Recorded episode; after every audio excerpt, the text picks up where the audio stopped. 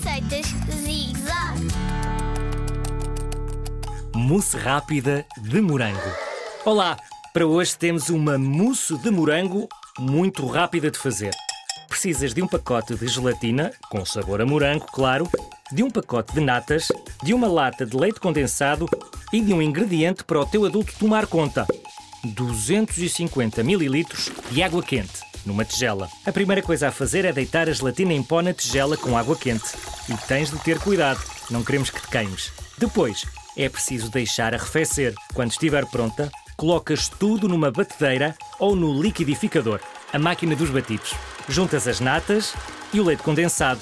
Carregas no botão e deixas bater durante 2 minutos. Depois é só levar ao frigorífico num tabuleiro grande ou em tigelas pequeninas. Muito rápido esta mousse de morango.